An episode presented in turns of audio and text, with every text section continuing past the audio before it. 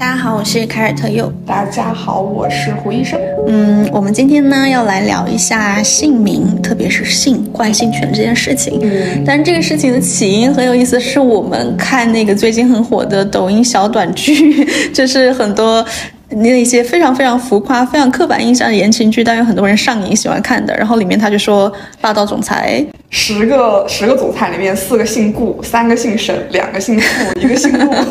然后我这个那个胡医生说到，我觉得很奇怪，就是你会发现这些总裁的姓啊，什么顾、傅、陆，就都是四声。对，这种四声非常的抑扬顿挫。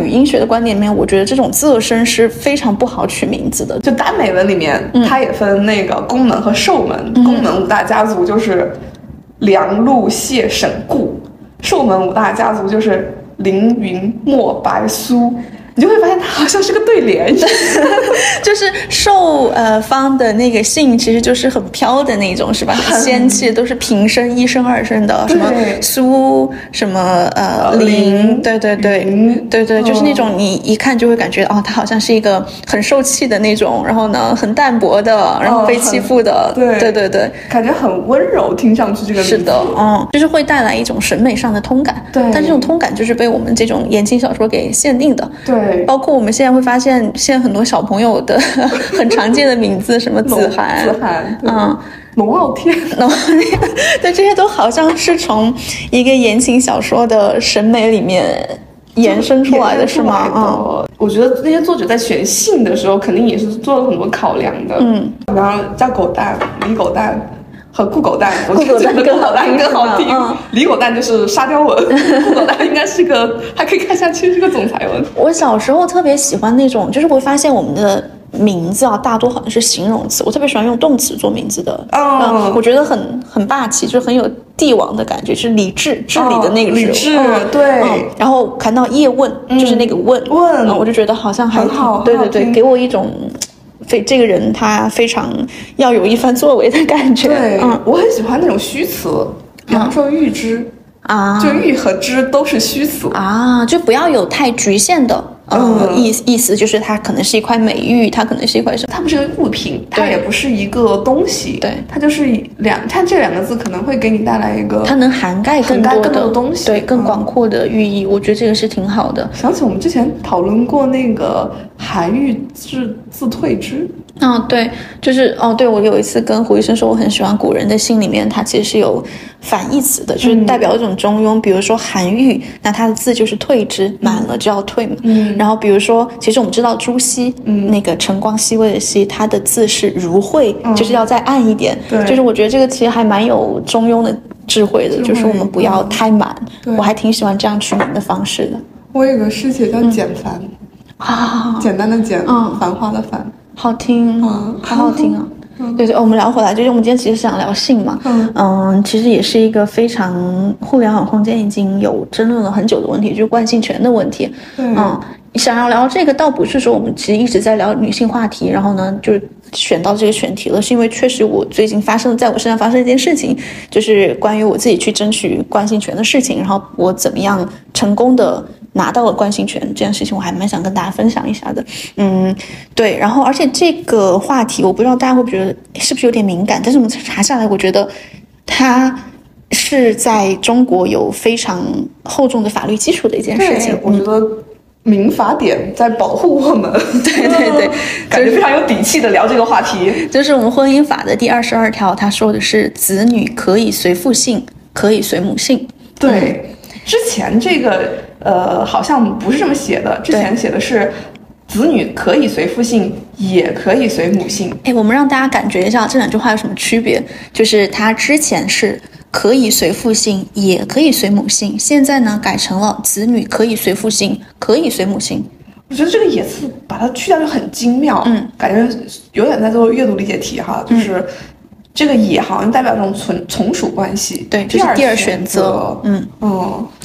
它不是那种如果第一个选项不可以选，那就可以选第二个。一个将就的，或者是一个有点离经叛道的选择。他们两个不是并列关系。对对对。但把这个也拿掉之后，其实我们的法律在告诉我们，没有哪一个就是选父姓和母姓，没有哪一方是更理所当然的、更传统的，或者是说更被鼓励的选择。两方是一样的，可以随父姓，可以随母姓，不是也。对，当然我记得他下一次是可以随母姓。可以随父姓，好，可以随父姓，顺序也很重要，是吗？嗯，其实我们今天整个聊天的主题就是说，我们为什么希望把这个“也”去掉？这个“也”去掉代表着什么？或者这个惯性权它的符号意义是什么？以及我们在把这个“也”拿掉之后，它如何代表了女性主义？其实一直在争取的一种结构的方式，这个是我们想要跟大家去聊的。嗯，然后其实我们刚才聊法律嘛，我就发现中国的法律真的在这方面是做的。非常非常好的，因为我们去调查了一下其他国家的法律，嗯，就比如说，比方说我的同学他是黎巴嫩人，嗯，然后他就跟我说，呃，他姓 Farhan，然后我说那个 Farhan 是你。是谁的姓？他说是我们 family 的姓，家庭的姓。对，然后我说你们 family 的姓，他说对。我说那你的妈妈呢？他说我们妈妈也是这个姓。嗯啊，然后我说那你妈妈是什么时候姓这个姓的？他好像理所当然的认为这个这个家族就是这个姓，包括 including 他的妈妈。嗯，然后他说我妈妈在嫁给我爸爸之后就是这个姓了呀。那我说那你的妻子呢？他说我的妻子也会跟我姓这个姓，她也会加入我们这个大家庭。嗯，那我说那他可不可以保留他自己的姓啊？他说嗯。可能有点麻烦，因为在登记的时候，证件上就要求他改回改成我的姓。他如果要改保留他自己的姓的话，这个在手续上非常。的繁琐，嗯，是的，所以大家可以看到，就有的时候我们看到互联网空间对这个问题有讨论的时候，有的反驳就会说，中国已经够好了，你看你在国外的话，甚至你自己妻子都要随丈夫姓，对吧？所以我们稍微看了一下，就比如说在美国，它虽然没有统一的规定，就父母可以自由选择，但是呢，一般是跟呃妻子要改成父亲的姓，改成丈夫的姓，然后呢，小小朋友呢就随这个家庭，其实 A K A 就是父亲的姓，对，然后这样的选择在呃。北美占到了百分之八十，嗯，然后在有一些国家呢，就比如说德国，你可以选择我们的小朋友可以选择母姓或者是父姓，但是全家必须有统一的姓氏，那这个就更少了。全家你不可能有只有非常非常少的跟妻子姓的案例吧？那全家的姓就是爸爸的姓，对对。然后呢，在呃一些西班牙和拉丁美的国家呢，他会希望小小朋友是父亲和母亲姓的。组合，但是父亲的姓显然是在一个更重要的位置。很多时候，母亲的姓有的时候变成了 middle name，就变成他的中间名了。对，嗯，他可能就消失，他就不再成为一个姓了。是的，他不再是被提起，是法律上可能一个很重要的这样的一个名的形式了。对，嗯，包括在东亚，其实，在日本也是，就是你需要是在结婚的时候要选择一个共同的姓氏，然后在绝大多数情况下呢，小孩都是跟爸爸姓的。而且，其实中国好像。好像就是在一些少数民族也是，比方说你叫张三，你的儿子叫李四，嗯，呃，你那你的儿子叫叫李四点张三，嗯，然后如果李四再有小孩要叫，比方说叫王五，他叫王五点李四，所以有的时候他们的那个名字特别长，其实是有爷爷还有爸爸，然后就是有一些家庭的那个。就是很多信息在里面的，是不是？嗯，所以在这这个框架上来看呢，性就不只是说我要是一个好听的霸道总裁的，给大家感觉非常非常文学化的一个东西了。性它代表的是一种社会构建，它代表的是一种很坚固的传统的东西，很多我们认为理所当然，然后呢，自古以来就是这样的东西。那这个东西到底是什么呢？对呀，嗯嗯，我们刚讲各个国家的性，就呃，东亚。没有没有讲到韩国的，是因为我想要来跟大家分享一个我怎么争取惯性权的故事。呃，大家知道我先生是韩国人嘛，然后呃，当时我们在结婚的时候，跟他就是在结婚之前吧，就在我们领证之前，我就在跟他聊天。慧敏，你之前有跟你就是先生聊过吗？就是你觉得你们结婚之前需要去讲清楚一些话题？嗯，会聊，嗯嗯，我觉得很多需要聊清楚的，对吧？肯定的，嗯。然后我当时其实我们可能聊了七八个小时，然后我会涉及到很多一些很敏感的话题了，比如说对生育的选择，然后比如说一些经济财政上的问题。然后这个惯性权是我在接近尾声聊天接近尾声的时候，我才想起来一件事情，就是我必须得承认这个东西我。并没有在之前很深入的去想过，是因为我的家庭背景呢，我存在在一个我认为是我的父母在传统框架下能就在那张大网之下能提供给我的最好的个人体感的性别平等的家庭里面了。嗯，我生长在成都嘛，就是胡医生也知道，其实成都是一个呃性别环境还不错的地方，对对，耙耳朵比较多的地方。然后嗯，我很幸运是我家里有妹妹，但我没有弟弟。然后以及呢，我。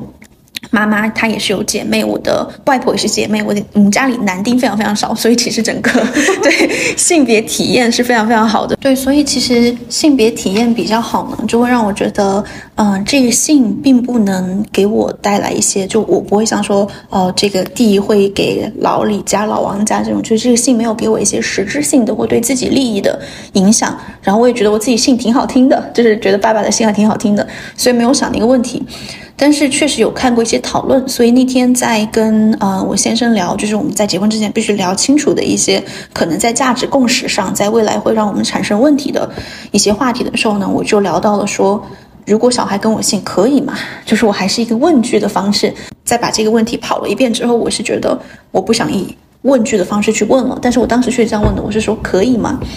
嗯，但是在我们相处了这么久的。就是这么多年的时间呢，他其实知道我的一些女性主义的想法，他也知道我其实很在意这个话题的，所以当时他沉默了一下，他好像并没有非常的惊讶我会问出这个问题，然后他沉默了一下，他说：“我觉得可以，我觉得你是更辛苦的那个人。”然后，但我当时说实话，我是有点意外的，因为我认为他可能会。多花时间想一下，嗯，或者说他可能会答应的那么爽快，所以我就，嗯，非常严肃的跟他说：“我说我没有在跟你开玩笑，我也不是只询问你的态度。如果你真的答应的话呢，我们以后就要这么做。你要为你的话语负责。我不是在跟你开玩笑，我也不是只希望获得你语言上的支持。嗯，因为我先生是一个很喜欢说一些。”非常漂亮的话来让我开心的人，不是 对对没有不是就是他当然是很真挚，就是但是他是一个呃怎么讲呢？就是他是一个非常会提供情绪价值的人，所以呢，我当时就会担心说这个是不是只是一种情绪价值？但他确实也是一个说到做到的人，所以我想要再跟他去确认这件事情。然后我说，如果你现在答应的话，那我们以后就要这么做。他还是答应了，但是我心里的感觉，或者是我其实就是知道，他之所以会答应，是因为这件事情对我们来说太遥远了，它不涉及到一个更短期、更当下的。的决定，决定或者是权利的让渡，然后呢，这个也我们甚至都没有就是决定说是不是一定要要小孩，所以这件事情是一个很长远的事情，对他来说并没有很实际的难以割舍的感觉，所以他同意了。然后，但这个事情就这么过了吧。但是我没有想到，就是在我们在英国注册结婚结束之后，我们要把我们的婚姻在。韩国和中国都合法化嘛？那当我们去韩国使馆提交我们的婚姻证书的时候，那刚刚我们有聊到韩国他对呃性就是惯性这件事情法律是怎么讲的？那韩国就很奇怪，他是。啊，我们默认你是随父姓，但如果你要随母姓的话，你在注册结婚的时候就要说清楚，我们这个文件要上交进去，你要去申请，然后完了之后呢，你就这个法律文件就生效了，以后你的小孩生下来，不管是他要上户籍还是什么的，都根据你结婚的这张纸来。嗯，然后我们大概在呃，就是。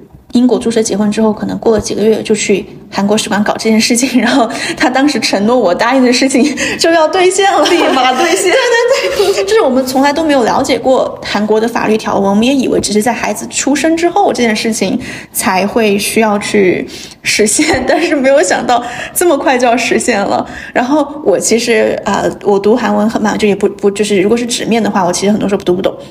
然后他当时看那个那个 paper 的时候，神色一变，就是他可能前面都写的很顺畅，然后写到这里突然有一栏停下了。我问他怎么了，然后他想了一下，转过来说：“他说现在就要决定以后小孩跟谁姓，而且这个申请是不可以撤销的，不可以撤销的。”嗯，然后我当下那个应激反应就出来了，就是我说。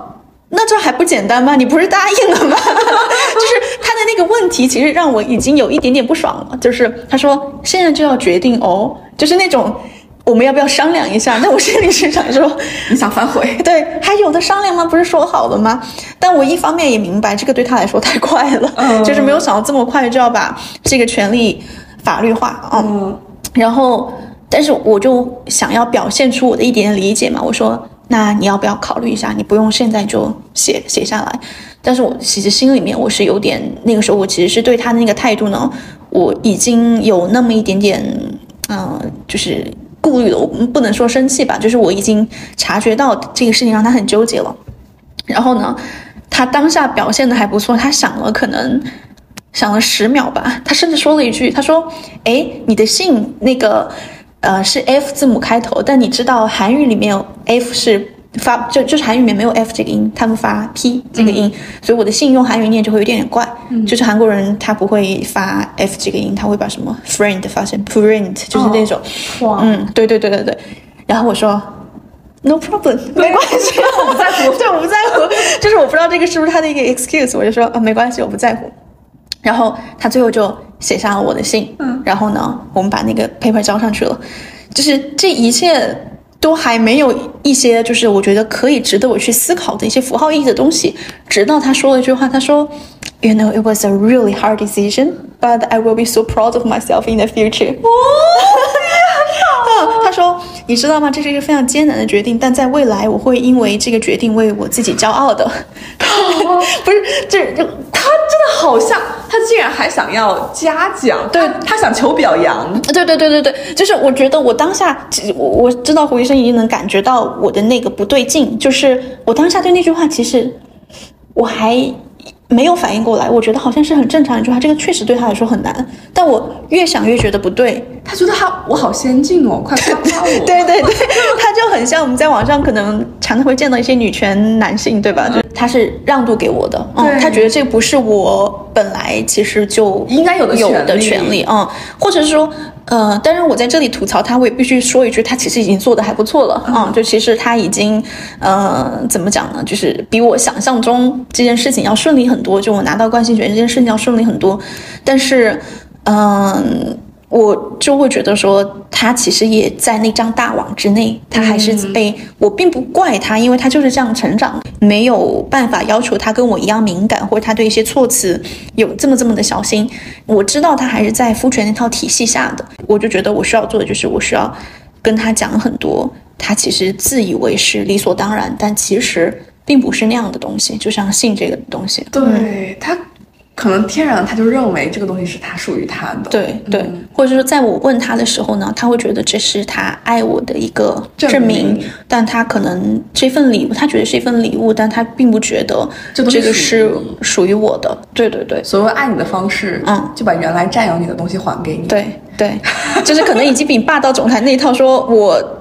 就是拥有了一切，但是我爱你，就是要好一点。但是，对，虽然我这样来吐槽他，我觉得是一个非常非常敏感的方式。但是呢，我从实际上来看，我确实拿到了这个惯性权。然后呢，我也，我不能说感谢他，但是我心里确实有点感谢他。我觉得这这点就是我们女性也没有办法去逃离的，对吧？我我觉得好喜欢感谢，我们好喜欢感谢哦，就拿到了一点点，就觉得。他做的好好，对，所以我就一定要跟胡医生来吐槽，我不能让这这种传统的或是一些没有办法抑制的一些科技的东西来淹没我。嗯，对，所以我觉得就引申出一个很重要的问题，就是为什么惯性权那么难以割舍呢？对于男性来说，因为我们会看到一些讨论，是不是就是有人会说，哎呀，我觉得跟谁姓不重要，没有实际意义的。然后女方会问说，那跟我姓啊？不行，对，对，就是包括还有就是说，我不认同惯性权这个事情。我认为，就是惯性权背后这一套逻辑是不对的。但是，要涉及到小孩跟谁姓的时候，他觉得还是应该跟对跟他姓。对他可能觉得这是传统，是自古以来是。大家都这样做的，嗯，约定俗成的东西，但这个东西背后是什么呢？是一个强弱关系吗？是父权的一套构建吗？就是父权的随父姓从父居，然后呢，父系继承财产的这一套逻辑吗？还是说，如果现在其实已经没有这套逻辑了，他们在意的是什么呢？以前以前性肯定是跟财产挂钩的，然后宗族，你在一个宗族里面才会受到保护。嗯，那你不是你这是你是个外姓人，那你这个外姓人你就不会受到我们这个氏族的保护。对对，嗯，那现在我们大家都分布在城市里面，嗯。呃，有部分人是分布在城市，大部分人也没有那么多家产要继承，也没有那么多重要的门第要去传承，对，也没有家也没有王 没有王位要去继承，所以这个姓为什么还是那么重要呢？对，陈词滥调，它体现了一个权力关系，就是跟谁姓，表示他在这个家是更强的那一方。这个社会才会承认他的男性气质和气概。是的，所以这就衍生出很多人就会说：“哎呀，其实我觉得随随妈妈姓、爸爸姓都可以，但是我怕随妈妈姓，我的小孩会被人看不起，对，他会被人问很多问题，然后呢，他可能会给我们带来一些困扰。他本质上还是认同那一套逻辑，对吧？就是大家都觉得理应随父姓的，那你随母姓是不是表示这个父亲不够强？然后这个父亲是一个上门女婿，这个父亲没有话语权，那？”就算没有话语权，就算母亲更强，怎么样呢？他觉得母亲更强就会被歧视，还是被这一套逻辑荼毒着？就是，包括有一些人，他可能确实觉得自己已经非常非常尊重女性，我很认同我妻子的付出，但是要跟他姓不可以？为什么不可以呢？说不出来，所以他就会说，自古以来都是这样的。都是这样的。嗯嗯。如果我们把这套体系摊开了说，就是谁有权跟谁姓，谁有权可以压迫就可以压迫谁，谁有权就是谁有话语权，我们都可能会觉得从一个更人文主义视角不认同这个。但大多数人都会被这套体系牵着走嘛，就是会觉得我没有办法跟他抗衡，我就只能去随着一个我不认同的这样的体系，我还是让我的小孩跟爸爸姓吧，就是让他少少受一点质疑。但哪怕你觉得这个质疑对不对呢？其实是不对的。但是我为了让他不遭受这样我可能没有办法对抗的这套体系带来的压迫，我还是妥协吧。嗯，还有就是女强男弱就不行吗？我不知道哎，我我理解的是这个是，就是女强男弱的婚姻，或者是说女强男弱的关系，真的会遭受非议吗？不应该遭受非议，或者说我们。要放弃这套二元的系统，不要以谁强谁弱去定义这个关系，或者是有的时候强弱其实就是很非常非常局限的，谁挣得多嘛，或者是就是一个经济衡量的标准嘛。但是这个其实还是在父权那套游戏里面跑，对吧？对，就是我今天我的丈夫给我彩礼，然后呢，他嗯可能挣得更多，他养家，我让小孩跟他姓，那未来我挣得更多，小孩跟我姓，这还是一个压迫与被压迫的关系。嗯，我们其实是希望去破除这条关系的。对，我觉得刚刚胡医生。聊的特别好的一点就是他提到说，我希望我的小孩跟我是因为我的笔画更少，难难难道这样不可以吗？对呀，就是非常简单的理由，非常简单。就是我觉得我们希望的就是在未来，我们既不是以一个还是在父权那套系统里面跑的那种谁强跟谁姓，我们就是自主的选择。这个理由可以非常肤浅，这个理由可以非常非常简单，但是我自主选择的。对，我想起刚刚。克莱尔说，就是为什么要选择这个姓的原因，我们可以多种多样。我想起刚刚你说那个笑话，就是你说那个，嗯，如果跟诺佑姓的话，他的笔画比较后面；如果跟你姓的话，对对对，我们刚聊到说，呃，我有一次跟我先生开玩笑，就是。呃，就是我们父权那套系统对我们来说很重要的，但是对我们读博的人来说，还有一套系统更重要，就是就是学术那套系统。然后，所以有一天他在抱怨说，因为呃，我先生他的姓开头是 S，他就说每次他是共同作者的时候，他排的可能靠后，他想排靠前一点。我说你跟我姓吧，你跟我姓就靠前。他当下非常认同，他觉得哎找到了一个办法。后来他就说哎不行，因为跟他合作的那个研究员姓 Albania，就是 A L，他还是排不过那个人。对，嗯，我们当时说那要不是姓 Abandon，Abandon，对啊，或者 Abcas，就是 A B 开头的也可以。我们就会发现，只有一个利益关系，它似乎。压倒了父权那一套，就是能给我带来男性气质彰显的那套，它可能比男性气质更重要。就是我的文章得以发表的时候，他才能放弃父权这个，是吧？而且他在他甚至觉得可以，他是认真思考后觉得可以给你性哎，他对对对，因为你的性可以帮他带来学术上的一些优先等。是的，我觉得有开玩笑的成分啊，只是说他觉得这部分是可以。在这里呢，给大家补充一点背景知识，就是在学术界呢，我们通常会以发表来认可一个人的学术能力，而在发表的时候呢，通常，呃，我们非常认可的是第一作者，也就是排在第一位的作者，那他的贡献更大，所以说大家也都会非常喜欢，呃，希望自己的名字排在前面。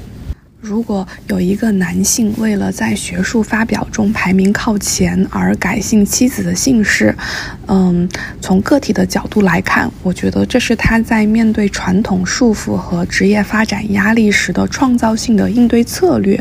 这样是一个非常挑战传统性别角色和父权体系的一种。措施让我非常惊喜，呃，也可以看出，呃，他的性别平等的认识。但是我在往深了思考了之后，我觉得好像似乎只有更大的利益结构和体系才能打破父权体系的框架。对他来说，可能是学术界的评价体系、职业晋升机制压过了社会对性别角色的期望。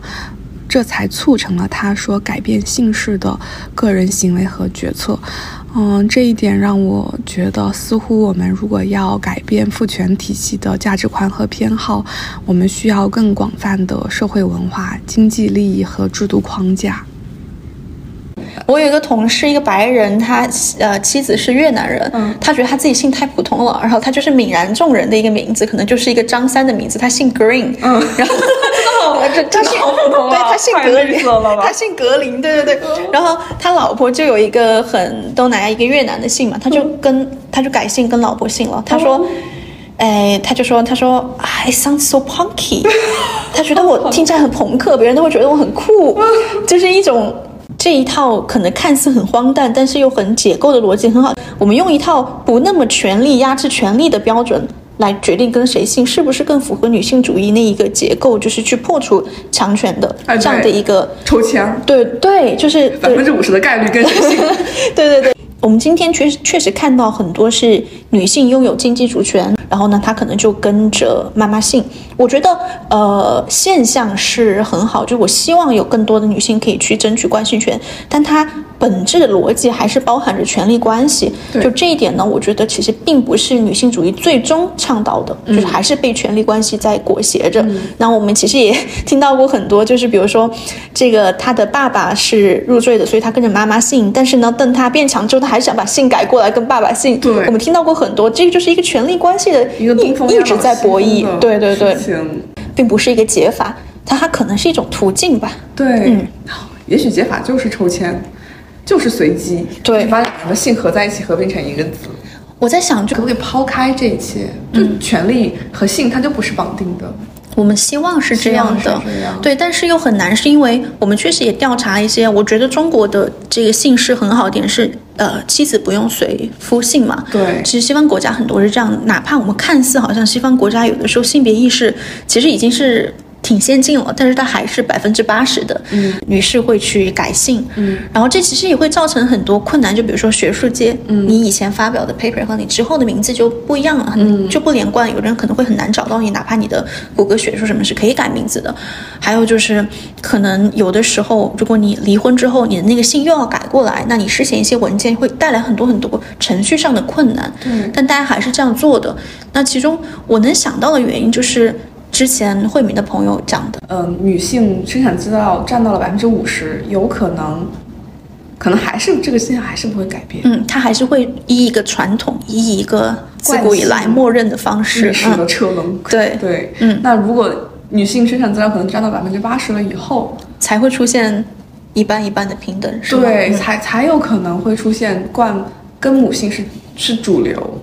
一个这样的一个情况，就是一个它是特别需要矫枉过正的一个议题，是不是？嗯嗯。所以我觉得，当然我们还是倡导不要以经济这种带着极端权力关系的这个方式去评价，但是你又没有办法否认，在这条路上，我们确实需要去，呃，用他们的武器来打他们。就是他会觉得男在以往觉得男性是付出更多的，那我们现在。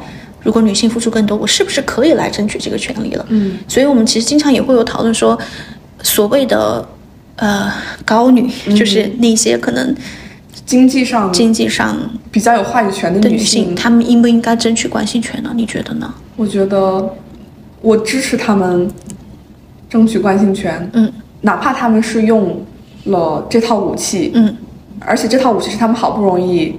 通过自己的努力获得的。是的，我们拥有这套武器实在是太不容易了。对，我我觉得这是一种非常有效的手段，我们要用。嗯。但当我们可能真的达到平等之后，我们可能再去讨论改变这样的意识形态，对不对？对。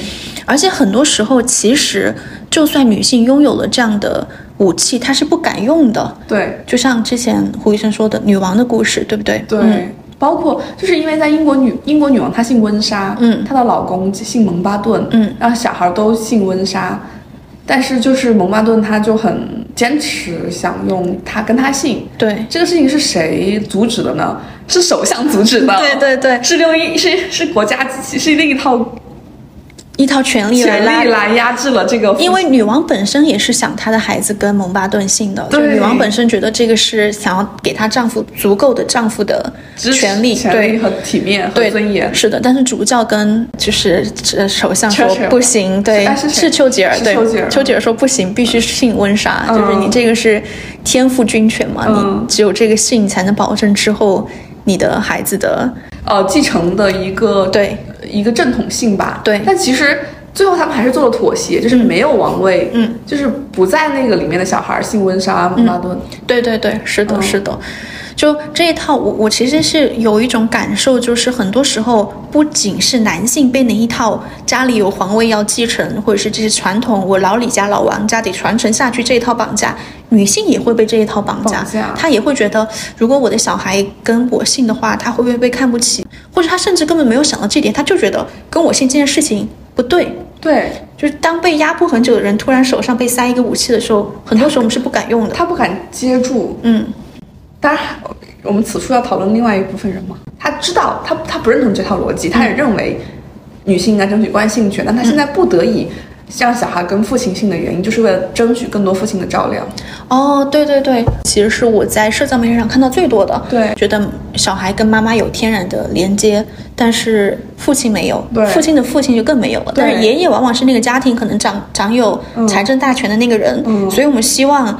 给他们一个奖章，嗯，让把他们招募过来，让他更多承担家庭育儿的责任，对，然后让他更多觉得自己是一个爸爸。可能这还有一些基因焦虑，对吧？妈妈确定这小孩是自己的爸爸，可能不知道，嗯，但是我让小孩跟你姓，你就能有更多的就是家庭责任，嗯，就这套逻辑我倒是不认同，但是我觉得他是不是有解释性？我觉得他可以这么反驳，嗯，就像是。你在招商引资的时候，你在拉广告位的时候，谁是金主爸爸？谁能冠名你们节目？嗯，那肯定是出资最大的一个。是的，是的，就是我我我自己不认同这条逻辑，是我是觉得，如果这个男性他要因为这个小孩跟他姓，他才去承担这种本来你就就自然而然就是你本该有的作为父亲的责任，那总会有另外一个点让他觉得。我不满意了，那我不想当这个爸爸了。就是我觉得这个是一个借口。嗯，就是他如果需要这个，刚我们在聊的时候，慧明有一个胡医生有一个同事过来，他是一个男生，我就顺便问了一句，然后他给了一个非常非常精彩的比喻。对。但对于你个人来说，你其实小孩跟谁姓都没有关系。我觉得都没有关系。哦。对，然后我觉得可能因为。我反而比较倾向这个妈妈姓，因为是小孩妈妈生啊，你很体谅第一作者嘛，第一作者。啊，是是，哎，这个这个很这个比例很妙哎，很妙，就像就是一作，对，一作是的，是的，是然后别人只是提供了一下样本，对，然后你辛辛苦苦做实验，对，别人抢了你的通讯，是的，抢了你的。一作，然后这个冠夫姓还会带来很多后续问题，包含彩礼的问题，嗯，因为他们会觉得说是你冠爸爸姓，所以夫家必须要提供一定的就是。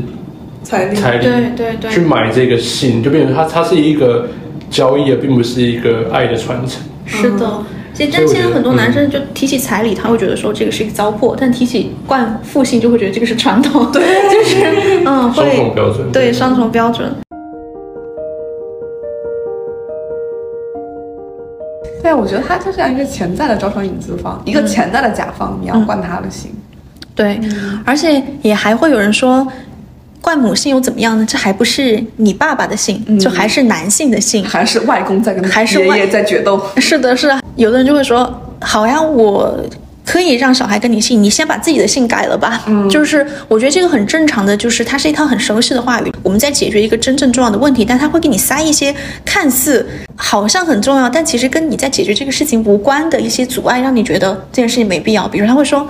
跟谁姓重要吗？我们把我们自己小孩养好才重要。但是为什么不能同同样同时去考虑呢？嗯，或者是刚刚那个跟外公姓这件事情，我觉得惯性权是一个符号意义，就是它不是跟外公姓，它是跟妈妈姓，它是跟我姓。嗯，你真的要这样追溯的话，上古八大姓就是母系氏族的姓，都还是女生的姓呢。对，都还是女性的姓，这个字都是女字旁的。对，你要这样划破谬误的话，其实是没有一个尽头的。对，所以我觉得。但是我自己确实也会遇到一些这方面的思考，或者说我会被泼冷水。就比如说，嗯，我家里有我还有妹妹嘛，然后我爸爸妈妈他从来没有，特别是我爸爸，他从来没有表现出他想要一个儿子，就是他非常非常爱女儿。但是当我告知我爸爸这个事情的时候，他第一反应就是啊，太好了，以后我的孙子可以姓，就对我的姓了，就是，嗯。然后我那一瞬间就会很泄气，你就会觉得我在斗争的东西是不是还是在为他添砖加瓦？对，好像说我辛辛苦苦争取了权利，反而满足了你这个 男性的幻想。对，反而满足了你这个传统。但但我没有在，哎，我爸应该不会听我播客吧？就我没有在，他是一个很好的爸爸，我没有在批评他意思。但是他确实还在那套体系上成长下来的嘛，他没有办法避免这一点。包括我妈也是啊，就是 我一生知道这个故事，就是我跟我妈说，妈想一下，哎呀。我觉得不行，我觉得你们的小孩还是得姓韩。重点是没有一个人姓韩，没有任何人姓韩，只是他来自韩国。就是我妈那个时候可能就稍微抽了一下啊，但是那一下没有想起我先生的姓，但是呢，她想起了他的就是文化符号，她觉得你还是应该跟随南方的文化符号。那我说姓钟吧，姓钟可不可以？对，这件事情里面没有一个人姓韩，对，就就很好笑，就是像我刚刚讲的，很多人甚至女性，她们都觉得这件事情是大大逆不道的，是不敢去争取，哪怕她已经已经有非常大的话语权去争取了，他还是觉得不行。嗯，就是比较悲伤的事情，就是感觉我们好像辛辛苦苦在争取的事情，只是从一个男性的权利替交交接了另外一个男性的权利，就是你像可乐的爸爸的那套呃话，对，你知道吗？当时我觉得毛骨悚然。对，就是他们知道我们的小孩要跟我们姓的时候。全家都很高兴，就是爸爸那边奶奶也很高兴，爷爷也很高兴，全家都很高兴，因为觉得要他，他们都觉得那个姓是他们的。对。但我就会站出来说，我小孩是跟我姓，我觉得这个是女性要去争取的嘛。生物学上来说，跟母性它其实也是有一些基础的，嗯，就是因为。受精卵的细胞质是肯定是来自母亲的，就是卵卵那个卵子会提供细胞质，然后细胞质里面有线粒体，线粒体里面有 DNA，那这个 DNA 只能来自于母亲。像这样子的情况下，那线粒体 DNA 它在生物学上是一个很好的研究人人类的血统迁徙模式、遗传病就是疾病的这样一个工具。就是因为为什么讲这么学术？嗯，这，就是我们就是想听学术的，因为有这个线粒体 DNA，因为有这个母亲的线粒体 DNA，以现使得我们现在能够精准的追踪远古时期人类的群体迁移和演化的历程，那这是都是来自于母亲的贡献。而如果一个女性她没有女儿，或者她的女儿女儿没有继续生女儿，那她的线粒体 DNA 就会在这个分支上终止。那虽然男性也继承了母亲的线粒体 DNA，但他也不，但他们不会把这些线粒体 DNA 传给自己的后代。所以说，这个线粒体 DNA 的传递是一个严格的母系传承的过程。对呀，如果说我们以线粒体 DNA 为为一个线索追踪的话，那冠母性也非常的理所当然。对，之前看那个天海佑希，就是那个日本的女明星，她就根据这个线粒体 DNA，她找到了一个藏族的女性，跟她在万年前是有共同的母系的关联的。然后，而且他们真的是过了三万年之后都长得非常像。嗯，我觉得这点其实让我就觉得女性的整个的传承，让我觉得是非常非常有必要、非常有意义的。所以我们其实很很多时候我们忽略了母系传承的力量。对，而且很多会说嫁出去的女儿是泼出去的水，那你就是跟妈妈姓的话，你就不是在我们的这个宗庙里面嘛，就是会有会有这样的一个看法。但是如果你从一个更生物学的角度去解释的话，跟母姓是很有必要的，我觉得。对呀，笑死了，Lucy。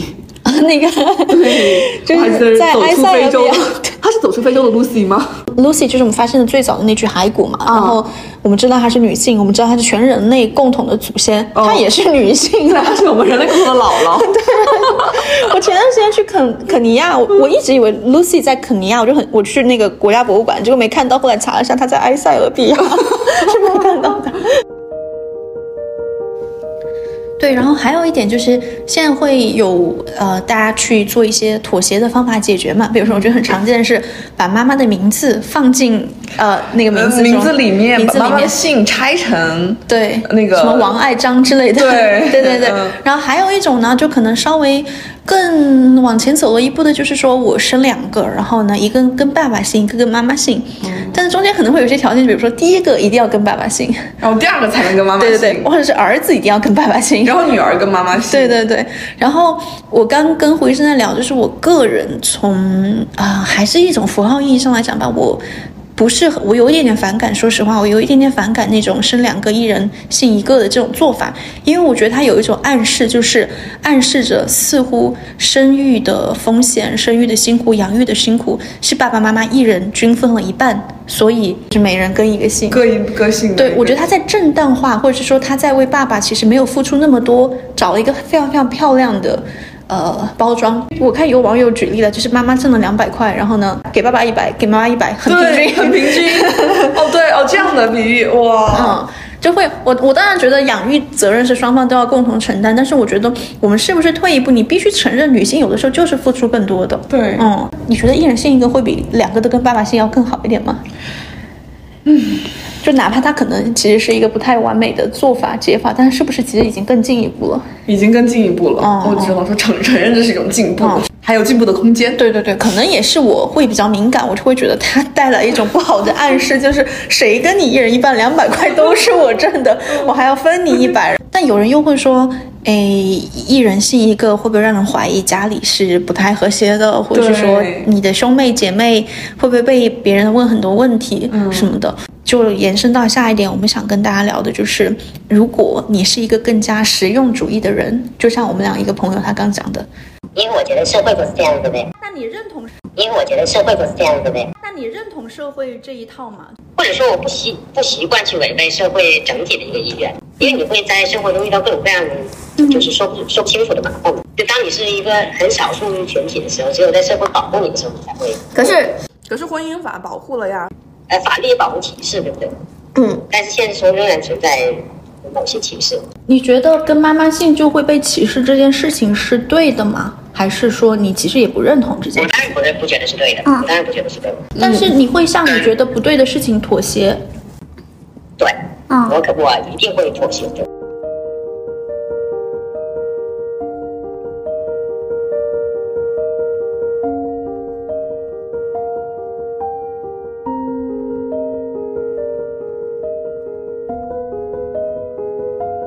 所以我们想跟大家讲的是，如果其实你是一个比较实用主义，就是你想以一个更实用的方法出发去做这个决定，而不是一种理念先行、一种主义先行去做决定。你觉得你现在还没有准备好去争取这个关系权，或者是说你真的觉得在两人关系中它不重要的话，或者是说你觉得你想要给你的孩子。省下一些阻，就减少阻力。阻力虽然这些都是我们不认同，这些都是系统强加的，嗯，但是我们会非常理解。对，就是如果你还没有准备好去做这件事情，我觉得女性主义真的就不是要逼人去做什么，对对对，我们都会理解。是的，对我之前想说，呃，有一些人他就是他们可能就觉得这个东西不重要，或者说他们就已经认为他们他们不认可现在，但是他们现在要。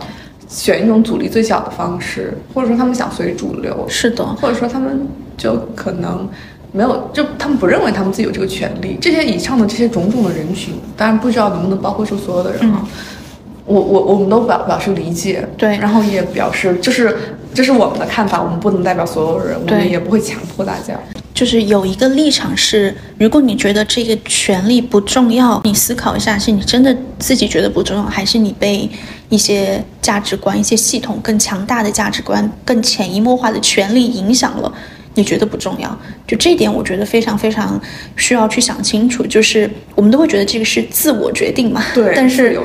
去年我跟慧敏都很喜欢的一个概念，我们讨论一年的概念，就是你作为个体，你越是坚持这个就是自我决定，我就是新自由主义下的自我决定，那那套权利他就不必为此负责了。制度它可能能强加给个人的一些压迫，就被这种新自由主义给冲淡了。这点我是希望大家能想清楚。这个其实就像我们之前去谈服美役的那个话题，就是你买一支口红，然后呢，你做美甲是不是服美役呢？我觉得你当然有权利自己去选择，但是至少我希望大家可能会说，我们一起在你买一支口红的时候，你至少你要背负着一些东西。那这个东西，我觉得是我们每个人都必须得背负的，这是我们的责任。就是它到底是系统强加给我的，我到底是一个。躲在系统之后，用自我决定、用自由主义去为自己辩护，或者让自己的胆怯找到一点点安放地方的这样一种方式，还是说这个真的是你的自由？但是我觉得很遗憾的是，在这一个体系下，在这样大网下，大多数时候都不是你的自我决定。我们可能要背负着一种东西，这种东西就是对结构的思考的反思。这一点我觉得是很重要的。我觉得女性主义应该是一种包容，它可以包容我身上去权的那一部分，所谓的去权就是失权的那一部分。我很多的做法，我都还保有着旧范式下的思维和做法，我还有很多根深蒂固的习惯。我，呃，就是我知道我还有很多地方没有那么先进，或者还是比较落后，或者说我们很多意很多地方我都没有意识到。嗯，但是我有在努力的试图的把权力交付在自己手中。我有努力的试图的去践行平权，我一直在这种摸爬中长大，身上有一些平权的地方，也有一些固去权的非常固着的一面，但我觉得这都是我，这构成了一个完整的我。是的，就是我觉得这是我去年思考很深的一个问题，就是我认为女性主义应该是给。最平凡的人的，嗯我们每个人没有很多人是上野千鹤子，也没有很多人是波伏娃，也没有很多人是那些真正我们所谓的高女，就是我们知道她能为自己争取关心权，她能为自己争取话语权的人。我觉得大多数我们都是很平凡的人。嗯，那女性主义一定不是说让你变成一个非常完美的人。我在社会意义上获得成功，然后我还要，虽然我对独立女性，我虽然不化妆，但是我也要神采奕奕的，就是。不是这样的要求，这样的要求，我觉得就是有一次慧敏，就是胡医生跟我讲说，从一种规训落入另一种规训了。我觉得不是这样的，所以，我们聊惯性权，我会有点怕是带给那一些其实本来没有打算去争取惯性权，或者说他已经放弃惯性权的人的压力。嗯，这个不是我们的本意。我们今天是聊的，只是想要告诉大家惯性权它代表着什么。我们也一直在强调，我们不是要。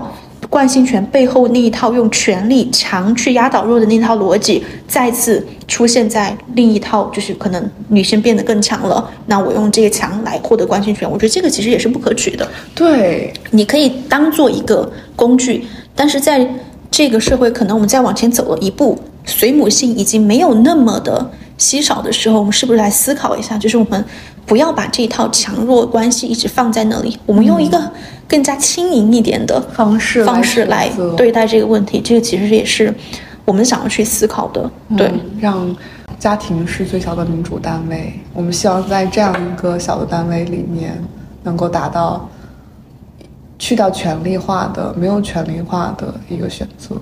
我觉得可能我们刚刚讲的有一点点乌托邦社哈，就权力确实是无所不在，但是有的时候我们可以稍微让它荒诞化一点点，或者稍微让它更轻量化一点点，我觉得就很好。就比如说，我之前最喜欢胡医生讲一句话，就是我的笔画少，跟我姓啊。对，就是今天有的先生在问我说，为什么想要跟我姓？我说因为你的名字笔画太多了。对，我觉得这个就是一个去权化的一个方式，是吧？没有什么权利关系，我们就就是我的笔。笔画少，小小朋友好写，跟我姓。他在罚罚抄作业的时候，罚抄自己名字一百遍的时候，多轻松啊！是的，是的，我的姓好听，跟我姓，对吧？嗯。所以我有的时候，其实我之前也跟胡医生聊过，就是在我去表达一些女性主义观点的时候，我非常怕，就是我还是会有一点点的责任感，就是我会觉得我需要以一个更 sharp、更尖锐一点的观点去，我我不能太。温和，我也不能表现出我娇妻的那一面，就是哪怕我心里可是还是还是会有一点点可能传统的角色，但我一定要在公共话语空间把它抑制住，因为这样才能帮助到更多人去争取他们的权利。这个是我的我的一个。责任感，责任感，或者是我的一个顾虑吧。然后我也确实在初期会被人说我太温和了。就这个温和，我觉得可能是来自于说，绝不是新自由主义的，我不认同自由主义的。然后我认同的是赋予权利之后才达到平等的那一套。嗯，但是可能我一些叙述的方式，或者说我一些表达观点，最后一定会加上辩证，就是你这样也可以的这个后缀，让会让人会觉得我似乎有点温和。就刚开始我还挺担心担心，对，也会对我自己的话语进行一个考量，就是说我这样是不是对的，我是不是尽到了一个责任感。但是后来我突然有一天就嗯有一种顿悟吧，就是释怀，就是我。愿意看到越来越多的人来说我温和，因为我觉得那个时候那就表明其实激进已经不再是激进了，它就是一种常态了。这个就会让我非常非常开心。就今天我会对我们最后还是要加一句说你不争取惯性权也可以的这种辩证，我会感到有一点点抱歉，因为我知道惯性权是非常重要的，我真的很希望更多的人来争取，但我也知道。并不是所有的人他都有这个选择的权选择的权利或者是话语权的基础，但是我觉得最底线的就是至少我们认识到它为什么是重要的。我明白你可能没有办法现在去争取，但是如果你意识到了这个是重要的，可能你能跟你的女儿讲这件事情，你可能能让她在一个更自由的环境里面去做一个更自由的选择，这样我觉得也很好。好感动，有没有？是吗？真的好感动，因为啊。我我我非常理解可乐对这种这这这这句话说，我感到很抱歉。哎，我真的很心疼，就是因为我们没有办法苛责所有人，就是我们没没没有办法，我们还是要照顾到那一群。失权而且无失权的群体是的，是的，我不希望女性主义变成了一种形式的精英主义。它对它不是一种口号，它不是一种教条，它不是教条。而且我也觉得我们的主张或者是我们追求幸福的这一个愿望，并不是一种主义可以囊括的。嗯，这一点我我也非常非常的认同，也非常的纠结。就是我可能也会有一些性格上的问题，我尝试去。认同所有不同的观点，或者也是一种可能过于解构到虚无主义的这样的一种自己的价值观。我总是会说，我觉得你这样也可以，我理解你这样。但是我也知道，从一个更实用主义，或者是从一个更加有效率的方法，我我就是该给一条路，我就是该给一个观点。但是很多时候，我认为这个观点会给人带来压迫感，或者是说会给人带来一些，嗯嗯，就是我们。不能成为指路的明灯，一定不是在讨论一个方法论，或者是一个建议给大家。我们是，我们是想解构这个现象背后的原因。对，嗯，是的。而且我跟胡医生，我们都有讨论说，我们非常怕自己显得很说教，对，很低，对 对，就不想当低。我们千万不要就是变成了一种给别人指明你人生发展方向的这样的一档我就对了。对对对，不是不是这样的。我也非常非常愿意听到反驳我们的声音，或者是说。如果今天可能站出来，有人站出来指责说你就是太温和了，或者是说你就是在给一些非常乌托邦式的幻想，你现在这个主张在我们现在的环境是没有办法实现的，我也完全接受。只是说我觉得需要有人站出来讲这件事情，或者是说需要，我觉得这件事情是值得聊的。嗯，那我们可以来聊一下。嗯，我觉得像我们的。聊天有给大家提供一些新的思路，呃，不用那么严肃化的讨论这关系，对吧？就是这是一套权力关系又怎么样呢？我先拿过来再说，我觉得也行，也很好。对对对对，嗯。包括那个学术学术制度对父权制度的压迫，这也让我很搞笑。是的，之前那个陈朗博士那篇悼文，对我来讲其实也是影响很大的。就是我也会发现说，嗯，学术制度它也是父权的一个变体，对吧？就是我没有发现，但那其中我之前有跟胡医生聊，在这里呢，我简要给大家介绍一下陈朗博士的道文。陈朗博士，他是作家陈建功的女儿。哈佛大学神学院神学硕士，耶鲁大学宗教研究系博士。那她的丈夫徐小红，毕业于北京大学社会学系，在历史社会学、文化社会学、政治社会学和中国研究领域非常有天赋。那，嗯，在二零二三年的时候，她的丈夫被确诊癌症而因病离世。嗯，那二在二四年，陈朗呃撰写了一篇悼文，叫《请君重作醉歌行》。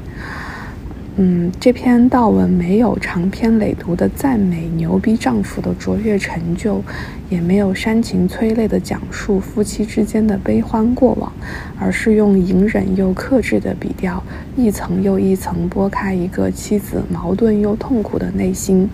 一个嫁给卓越丈夫而自我阉割的妻子，一个卡在母职和梦想中崩溃的妻子，一个受过高等教育又受困于父权社会的妻子。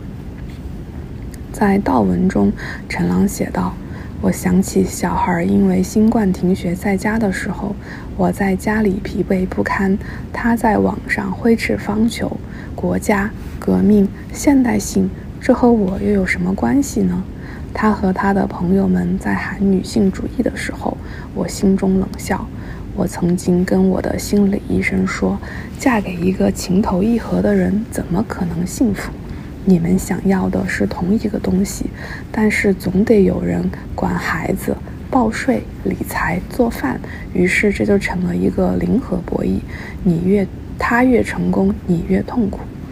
我不知道多少女人在她们杰出的伴侣最春风得意的时候，内心最痛苦的尖叫着；又有多少女人最终用爱情说服了自己，抵消了、忘却了心中的尖叫，保持沉默。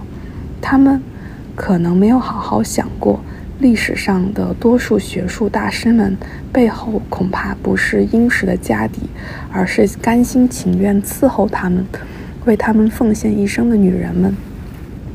我不知道是什么时候开始，他觉得重要的东西，我不再觉得重要。我佩服他对大问题的执着，但我也暗暗希望他能发表一些水一点的文章，赶快把书出版。赶快评上终身教授，让生活变得从容一点、安定一点。但那其中，我之前有跟胡医生聊过一点，就是那篇悼文，其实我看到前面的那一段，我们就稍微花几分钟来聊一下这个问题。就是我看到前面那一段的时候，我心里隐隐约约有一些担忧或者是不适，就是我非常非常。喜欢那篇悼文，我也知道他表达了很多其实很晦涩的一些公共议题，在女性主义和一个家庭的一个融合的过程中，它会发生什么样的问题？但是他其中有一句说，他觉得就是应该让那些喜欢做家务的人来做家务，这个社会应该有分工。然后呢，喜欢做学术人去做学术。如果你是一个喜欢做学术人，那你就要找一个真心热爱家务的人，这样你们可能就不会产生矛盾。大概是这样子。那我心里会有个疑虑，就是。我认为这个世界上没有一个真心喜欢 家务的人，可能只有扫地机器人吧。对对对，就是，所以我会觉得，当然我知道他那句话只是一个修辞的作用，只是一个比喻，在表证他那个觉得两个人应该有不同的热爱的那个观点。但是我是一个极度敏感的人，我觉得他应该更小心来讲这件事，就是因为真的会有人，大部分男性会相信，有的人是真心热爱家务的。他们可能天然的这么认为。对对对，但是我觉得家务它为什么没有人？我觉得会真心，它不会被你对家庭的付出不会被纳入任何经济体系的考量，它不会被计入就是 GDP 里面，所以这个就是一个付出型的劳动。然后我不鼓励所有女性去做这样的付出型的，就没有办法给自己带来提升的这个劳劳动。那句话的原话大概是说：如果你是一个真心热爱学术的人，那么你就应该找一个真心热爱家务的人来跟你搭伙。我觉得这句话听起来会有一点点精英主义，就是会听起来会有一点点，他真心的会感觉有一部分人他就是应该投入在家庭里面的。而且我觉得这句话很妙，就妙在会有男的真心热爱家务吗？好像没有哈，对这句话是似乎它隐含着一个角色分配已经完成了，对吧？对，热爱学术的是男方，对，然后热爱家务的是女方，因为她不热爱家务，所以她希望她的男方找一个热爱家务的女性。对，可是真的有这样的女，她作为一个非常成功，已经在社会意义上是成功的女性，她心里仍然相信有热爱家务的女性，然后这个女性可能是比她更就是社会地位或者是话语权不如她的女性。对，就这一点让我觉得我受到了一点点精英主义的。味道，味道，就是我会觉得我们要小心，没有人喜欢家务的，真的，对，没有任何人喜欢家务，就是我们每个人都希望能有不同的地方实现自己的自我价值，但是全部消耗在家务里，我觉得这个是一个非常非常错误的一种观念。对，嗯，这就是其实我之前也讲到一种困境，就是很多时候我们在表达的时候，有的时候就是会陷入一种我们的目光。呃，少看不到看不到的地方，我会忽略很多很多东西。对，所以我并没有觉得那个陈朗博士可能，我我很理解他。我觉得我可能也会忽略这样东西，我可能也会写出“有人真心热爱家务”这句话，就是我没有看到的这个地方，但是我会不停的反思我自己，我不要写出这样的话。这是为什么我们，这是为什么 Clare 非常愿意接受不停不同的观点，因为我们知道我们的局限性。对，我不知道我们今天的讨论肯定有忽略的一群人，我不知道有没有讨论到他们。对我，我不知道我今天有没有讨论到那些可能就是没有掌握经济主权，然后这一件关心权对他们来说就是会带来非常多反对和苛责的声音，就是会给他们的生活增加不必要的苦难、不必要的麻烦的这个事情。我觉得我们可能没有太照顾到，嗯。但是如果你正在听我们播客播客的话，我们也没有对你任何的选择做任何的指责。对，嗯，为什么？感觉聊得好，好沉重是吗？那我们最后怎么样来结尾呢？聊聊霸道总裁。我非常喜欢用一些戏谑的事情来试图让 我们来头脑风暴一下规则吧，就是跟谁姓的规则有没有一些感觉很好玩也很合理的？我觉得笔画就很好。对，根据顺序笔画。对啊，或者跟字母排序，谁的字母排序？Abandon。对对对对，让让小朋友自己决定，我觉得还挺好的。对，让他去创造他自己的星球。对，或者他可以自己选跟爸爸姓，跟妈妈姓。对他也可以自己给自己选一个姓。我后来想说。我觉得我先生对惯性权没有那么执着，可能是因为他的信仰体系并不是，就是这个宗族这件事情不是他的信仰体系之一，他是一个一元论的神的信仰者，所以他就会觉得。小孩跟谁姓其实都一样，因为都是神的小孩。对，他会有这样的一个观念啊，包括他爸爸妈妈也很赞同我们的小孩跟我姓这件事情，就是因为他没有把小孩的归属在一个家族的这样的一个宗族的观念里面。对，还是没有所有权的感觉，因为他把所有权直接归了归给了上帝。对，哦，但是我觉得这件事情就怎么讲呢？就是。小孩本来就不是你的所有物啊，为什么你要用一个性去绑定它？就本来就是所有物这块的符号含义，我觉得也不好。我也不太理解。对对对，你就我真的觉得我，我小时候真的想过，我不要信我现在的姓。你自己选一个。对，我就想跟着言情剧写一个姓，选一个最好就非常非常偶像剧的姓。其实我觉得这个，我突然想到。就现代意义上非常好的一个，就是我觉得非常自我解放一个观念，就是我在跟前段时间在跟孩子们讲那个《堂吉诃德》那本书嘛，嗯，我觉得《堂吉诃德》是一个非常好，我心中排名第一的文学作品，它也是当代第一本小说这个形式。就是《堂吉诃德》，他就是一个老的乡绅，他就是一个就是呃，他不是一个贵族，就是一个最没落的那种贵族。然后呢，他在五十岁的时候，那个时候五十五十岁可能就相当于现在七八十岁了，他突然想说，哎呀，我要重新给自己取个名字，我要叫。吉诃德堂那个 Don 其实就是呃就是最高品衔的那个爵位的意思，然后 Quixote 其实就是他把所有的混合在一起，就是一种很有名的奶酪。然后呢，还有就是一个带剑的一个人什么，他就给自己重新取了个名字。然后呢，我要出去闯一闯。他突然这个这个对我来说是一个符号意义上的，我觉得是一个发明自己的过程。对，我把自己重新再发明一次，再养，再创造一次，再创造一次。对对对，I build myself。是的，我觉得。给自己一个不一定改姓或者改名吧，就是其实我觉得是一个重新发明自己、创造自己、重新活一次的过程。我我看到很多很多让我很感动，就是很多女生长大之后把招娣这个名字改了。对，嗯，我觉得这点真的是非常非常，就让我很感动。很感动。嗯，我们在发明自己，就包括就算我今天我要给我的孩子我的姓，但是如果他长大之后他说妈妈我不想跟你姓了，我想跟爸爸姓，或者说我想改一个姓。我觉得我能接受，因为我觉得，这种姓钟也行。我觉得是他自己的选择，对吧？哪怕他真的选择跟爸爸姓，那也是他自己选择，不是我们强加给他的。对，哇，我好期待！哎，我要不明天就把姓改？连夜改姓？你要改什么姓啊？想让我想一想，我想姓什么？你最喜欢哪个字？我最喜欢。